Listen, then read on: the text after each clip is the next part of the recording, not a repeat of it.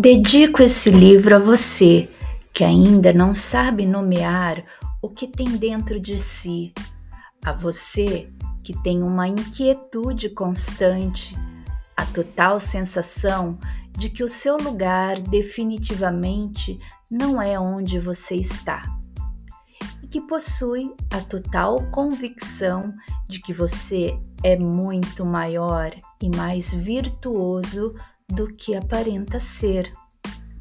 Léo Liberty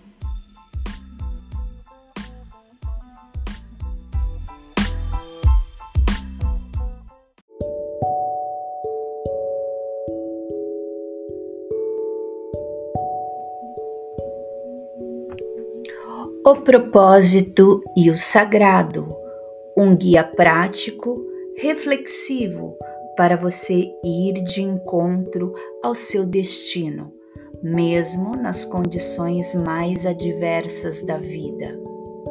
A espiritualidade está em tudo.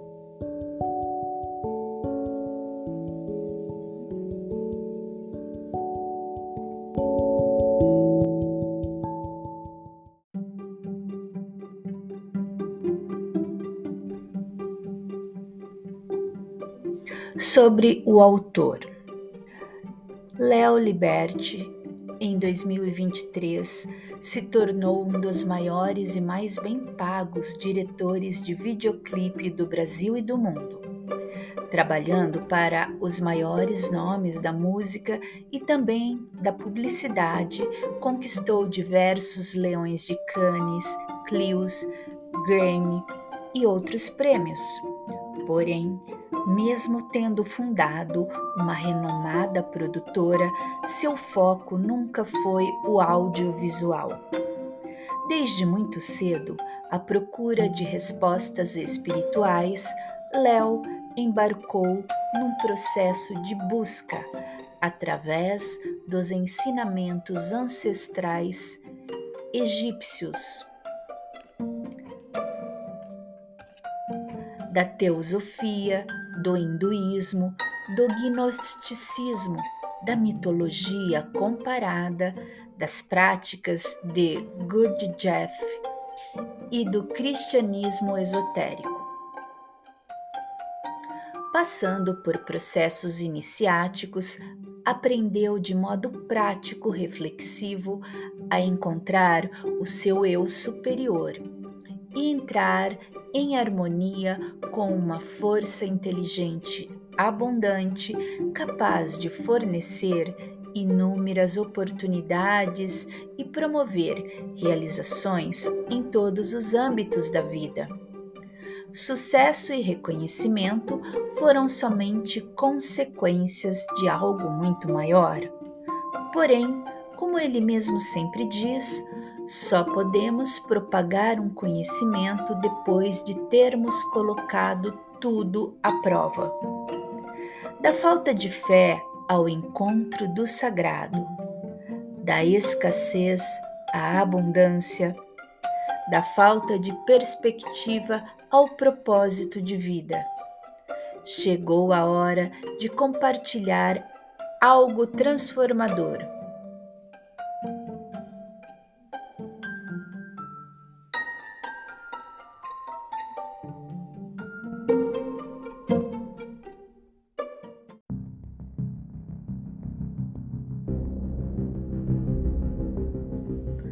O despertar. Muito se fala sobre propósito, intuição, espírito, iluminação, etc.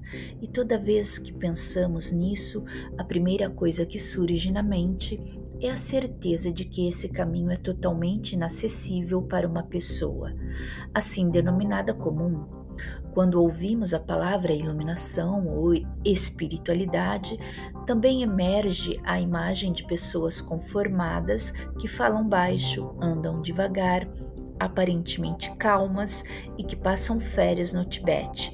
Creio que essa postura totalmente estereotipada está mais para a falta de vitaminas e minerais do que para encontro do sagrado uma vez que cada ser humano é único e possui características singulares maravilhosas, o sagrado pode se manifestar de diversas formas, pois somos todos tons derivados de uma única luz. A ideia desse livro é trazer de forma simples, prática e direta um tipo de conhecimento milenar que está presente em todo o universo.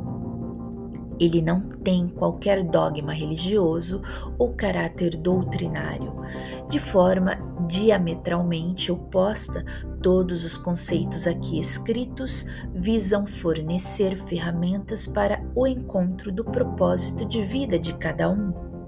No entanto, tudo isso não teria sentido se eu mesmo não tivesse experienciado e colocado à prova o que aprendi no decorrer dos anos ao redor do mundo, seja em processos iniciáticos, estudos, mensagens intuídas ou através do estudo de textos e filosofias sagradas, tanto ocidentais como orientais.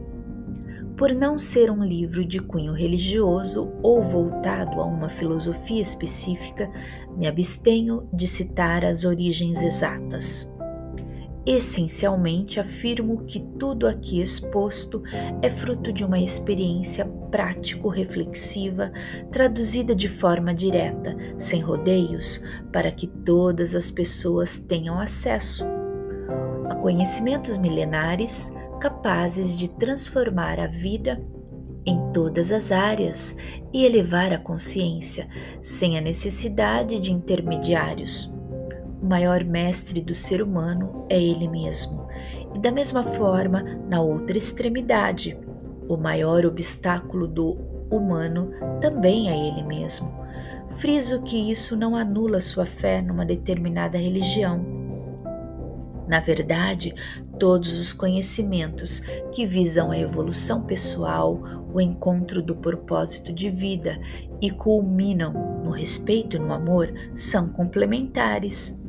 O que quero dizer é que as instituições foram feitas pelos homens e, portanto, são falhas, logo, fique sempre atento. Se pararmos para observar o mundo, não haverá um dia sequer em que nossas vidas não aconteça um verdadeiro milagre.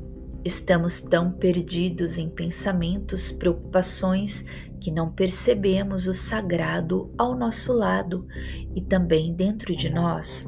Realmente é muito difícil, diria quase impossível, pensar no sagrado com boletos vencidos e falta de sono é bem dolorido perceber que nossos sonhos quase nunca se realizam e que aparentemente todas as coisas boas e oportunidades só acontecem com terceiros. Sim, eu sei exatamente como você se sente, mas vamos começar fazendo uma comparação do macrocosmo com o microcosmo. Todos os dias, trilhões de processos físico-químicos acontecem sem que tenhamos consciência, agindo de forma silenciosa, sem necessidade de aplauso, sempre lutando pela nossa existência. Perceba que coisa intrigante. Processos físicos inconscientes lutam pela manifestação da sua consciência, esteja você ciente disso ou não. E o que seria a consciência? Bom, essa é a maior barreira da filosofia e da ciência até hoje.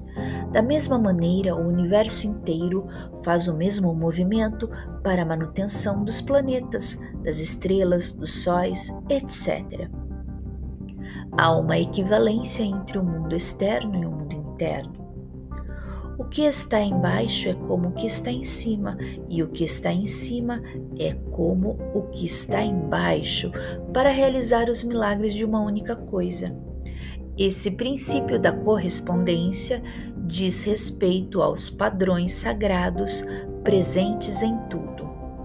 Estamos imersos em uma sintonia perfeita, harmônica, regida por algo que podemos chamar de Deus, o grande programador. Designer do universo, unidade, enfim, A terminologia é o que menos importa, e essa unidade está em total harmonia com o nosso eu superior, algo totalmente diferente do nosso ego. Esse eu não é seu nome, não é sua ocupação, é uma espécie de consciência. Com o intuito de exemplificar uma ideia, pode-se dizer que somos pensamentos de Deus com vida própria. E por mais que isso possa parecer dissociado do nosso cotidiano, atribulado e sofrido, tenha plena certeza de que tu, tudo está interligado. Sim, todas as ações, acontecimentos possuem uma particular conexão com nossos pensamentos, emoções e intuições. Os avanços da ciência e da física moderna começaram ainda de forma tímida a mostrar isso. Não é incrível saber que somos seres que vivem em comunhão com essas leis e que somos capazes de pensar sobre e cocriar com elas? Mas você pode estar neste exato momento questionando: ok, muito interessante tudo isso, mas como eu vou conseguir encontrar meu propósito e o sagrado num metrô lotado às seis da tarde, atrasado, querendo chegar logo na creche do meu filho, cheio de preocupações e com pessoas me empurrando contra as portas de entrada, muitas vezes com o trem em movimento? Realmente é muito difícil. Mas, e se eu te disser que diante desse caos haja, haja algo divino, que diante desse turbilhão de desordem e sofrimento existem mensagens importantes escondidas, isto é, grandes pistas para encontrarmos nosso real caminho, o nosso propósito de vida. No entanto, o encontro do propósito de vida, assim como o encontro do sagrado, é essencialmente prático reflexivo. E o que isso quer dizer? Que algo escrito por si só não tem valor transformador. O real conhecimento e a verdadeira mudança estão na ação. Ninguém muda de vida sem agir. Ninguém encontra seu propósito trancado em casa, só adquirindo conhecimentos sem colocá-los em prática. Ninguém encontra Deus fechado num quarto, porque ele se apresenta no embate diário da nossa vida cotidiana. Resumindo, primeiro você vive, pratica, coloca em prova tudo absolutamente, tudo, e depois reflete. Só assim haverá mudança, Caso contrário, tudo não passará de elu elucubração ou especulação. Portanto, todas as coisas aqui descritas só farão sentido e irão transcender a teoria se você realmente colocá-las em prática. O que quero dizer é que em todas as situações da vida é possível viver o divino, porque seu propósito deixa um rastro em absolutamente todos os locais diante de todas as circunstâncias do universo. Sejam elas prazerosas ou doloridas, a velha máxima, e muitas vezes dita sem profundidade, existe um plano divino para você, é totalmente verdadeira. Também achamos que o divino é algo destacado do nosso ser. Na verdade, somos induzidos a acreditar que quanto mais distantes de nós e mais inacessível, mais sagrado é. Nos implantam a ideia de que quanto mais misterioso e mais enigmático é o processo, mais espiritual ele será. Esperamos sempre mágicas explosões de luzes, rituais teatrais, enfim, um grande circo, e queremos que o processo seja rápido, sem uma grande mudança interior. Também acreditamos de outra forma que Deus está nas instituições e que todo o conhecimento sagrado está nas mãos de mestres, gurus, sacerdotes, pastores, padres, bispos, autoridades em geral, etc. Pontuo aqui que há muita gente em instituições sérias que realmente promovem encontros essenciais para passar esse conhecimento. Mas precisamos ficar sempre atentos e seletivos, porque, do mesmo jeito que há pessoas que querem ajudar, algumas querem somente se ajudar. De outra maneira, você é capaz de imaginar se todos soubessem todo o poder e conhecimento milenar, enfim, que Deus está dentro de está dentro e não fora de nós? O caos que tudo isso iria provocar, as pessoas deixariam de ser controladas, passariam a ser mais autônomas, autossuficientes. E será que isso é realmente interessante para um sistema que precisa de seres cada vez mais adormecidos, dependentes inseguros? Por mais que uma instituição te ajude no direcionamento, o sagrado está dentro de você e em tudo a seu redor. O reino de Deus está dentro de ti e à tua volta, não em palácios de pedra ou madeiras. Rache uma lasca de madeira e eu estarei lá. Levante uma pedra e me encontrarás. O divino está em tudo, podemos encontrá-lo e transcender nossa pequena visão de universo em todos os aspectos da vida. Precisamos apenas aprender o que é tudo isso, qual o modus operandi e deixar essa essência fluir em nós.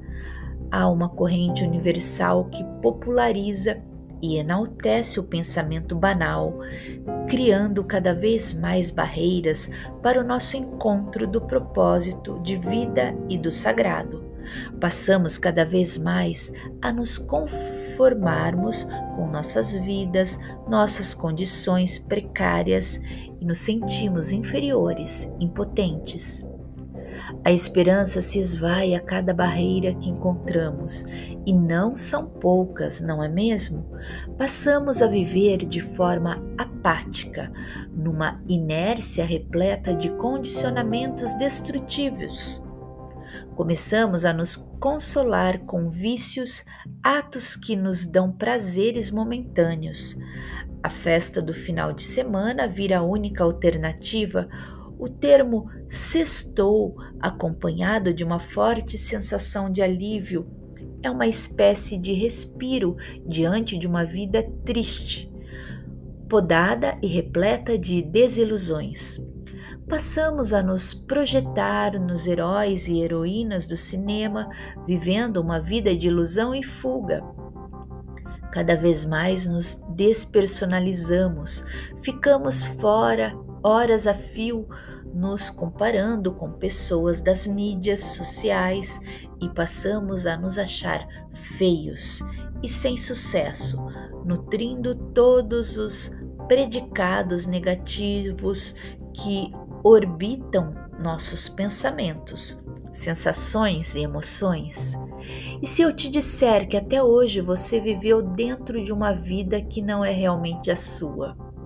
E se eu te disser que você foi pego numa gigantesca armadilha, a boa notícia é que, por mais impossível que isso possa acontecer, essa armadilha pode ser quebrada.